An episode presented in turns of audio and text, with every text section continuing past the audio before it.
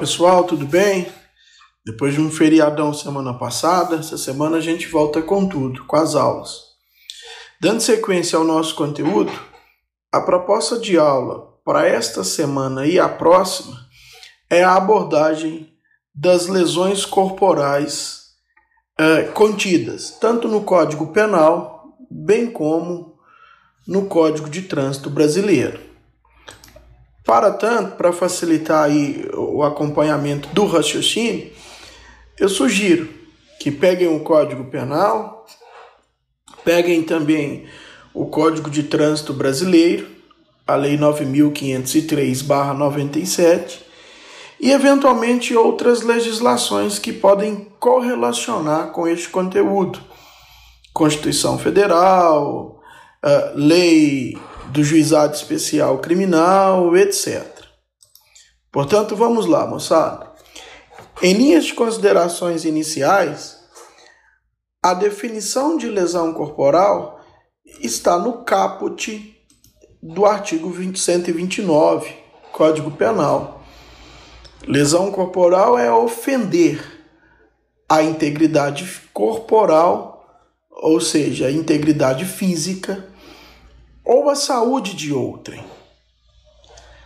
Portanto, considerando essa definição, caput do artigo 129, pode ocorrer lesão corporal, ainda que não ocorra contato físico entre agressor e agredido, partindo do pressuposto de uma ofensa à saúde de outrem Imagine, por exemplo, numa eventual discussão, a discussão toma rumo desproporcional, ocasião em que o sujeito ofende verbalmente alguém e nessa ofensa verbal a vítima vem a sofrer uma crise nervosa, um ataque cardíaco, enfim. Nós teríamos também um crime de lesão corporal mesmo, repito, que não exista contato físico entre agressor e agredido. O crime de lesão corporal, da forma que está disposto em nosso ordenamento jurídico, pode ocorrer em sete, em, desculpa, em oito modalidades distintas. São elas: lesão corporal leve, do caput do artigo 129. Lesão corporal também leve, porém no contexto de violência doméstica. Logo, parágrafo 9 do artigo 129. Lesão corporal na direção de veículo automotor, que é uma modalidade de lesão corporal culposa, artigo 303 do CTB, lesão corporal culposa, regra geral, parágrafo 6 do artigo 129, e as qualificadas, que são elas: lesão corporal grave, parágrafo 1 do 129, e lesão corporal gravíssima, parágrafo 2 do 129. A última espécie, também forma de lesão corporal qualificada, é a lesão corporal seguida de morte, contida no parágrafo 3 do 129. Portanto, conforme eu disse, são oito hipóteses de lesões corporais contidas no nosso ordenamento jurídico.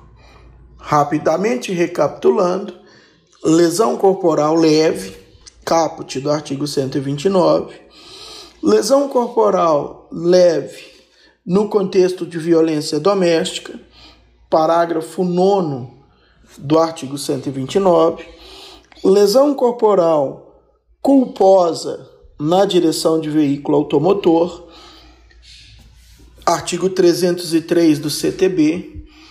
Lesão corporal culposa, regra geral.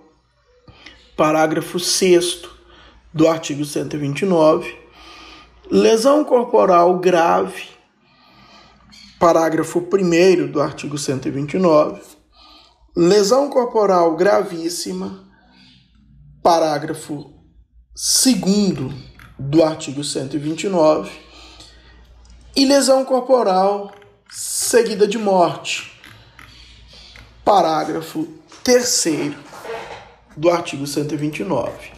Enfim, são estas seis, ou desculpe, são estas oito hipóteses criminosas de lesões corporais contidas aí no nosso ordenamento jurídico. O núcleo do tipo lesão corporal é o verbo ofender. Ofender presume-se, portanto, a agressão, conforme eu disse, a ofensa, que pode ser física ou uma ofensa moral, desde que ofenda, agrida a saúde ou a integridade física de outra. No contexto da lesão corporal, moçada, é possível a incidência do princípio da insignificância. Destas oito hipóteses das lesões corporais, poderá ser aplicado o princípio da insignificância, eventualmente, na lesão corporal de natureza leve do caput e nas lesões culposas, tanto regra geral parágrafo 6 do 129, quanto regra, quanto forma, melhor dizendo, específica. Artigo 303 do CTB. O princípio da insignificância pode ser aplicado nestas hipóteses, partindo do pressuposto, evidentemente, do preenchimento dos requisitos exigidos pela jurisprudência, pelo STF, que nortearam o princípio da insignificância no nosso ordenamento jurídico. Só para recapitular os requisitos do princípio da insignificância: mínima ofensividade da conduta do agente, é o primeiro requisito, nenhuma periculosidade social da ação, segundo requisito reduzidíssimo grau de reprovabilidade do comportamento, terceiro requisito, inexpressividade da lesão jurídica provocada, quarto requisito. Quando eu digo inexpressividade da lesão jurídica provocada, nos crimes de lesão corporal, permitam-me o trocadilho, é a própria lesão Logo, considerando esse quarto requisito, não cabe. Ele não está preenchido na lesão corporal seguida de morte, na lesão corporal de natureza grave ou na lesão corporal de natureza gravíssima, porque a intensidade da lesão é maior. Nas lesões leves, esse quarto requisito estaria preenchido. E lembrando, conforme eu disse no início, são duas as hipóteses de lesões leves. A lesão do caput, artigo 129, e a lesão leve do parágrafo 9 do artigo 129. Agora eu devo dizer, já que citei o parágrafo 9, que, embora seja uma lesão leve, logo esse quarto requisito do princípio da insignificância esteja preenchido, esta lesão, parágrafo 9 do artigo 129, é uma lesão corporal no contexto de violência doméstica. Logo, analisando os outros requisitos do princípio da insignificância, eu vou lá no primeiro requisito, este não será preenchido. Mínima ofensividade da conduta do agente, a conduta do agente não será mínima do ponto de vista ofensivo tendo em vista que a lesão está sendo produzida no contexto de violência doméstica. Idêntico raciocínio para o segundo requisito. reduzir nenhuma periculosidade social da ação. Ora, o contexto em si, a circunstância em si, a lesão corporal na violência doméstica, a ação tem periculosidade social. Portanto, primeiro e segundo requisito dos princípios da insignificância, ou melhor, do princípio da insignificância, não foi preenchido. Definitivamente, portanto, não se aplica o princípio da insignificância na lesão corporal leve no contexto de violência doméstica. Parágrafo 9 do 129. Agora as outras, as que sobraram. A lesão corporal leve, caput do 129.